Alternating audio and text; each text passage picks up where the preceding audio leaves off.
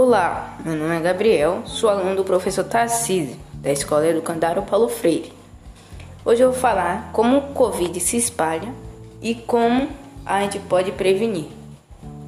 Cuidado! A doença do coronavírus, Covid-19, é uma doença infecciosa, pode se espalhar por meio fisicamente ou por espirro ou tosse. As pessoas podem ser infectadas inalando o vírus, por isso serve as máscaras como proteção. Ou você pode tocar em um objeto contaminado e depois tocar com a mão no olho, no nariz ou na boca, ou seja, nos órgãos sensoriais. Então, foi isso que eu queria falar. Até a próxima e tchau.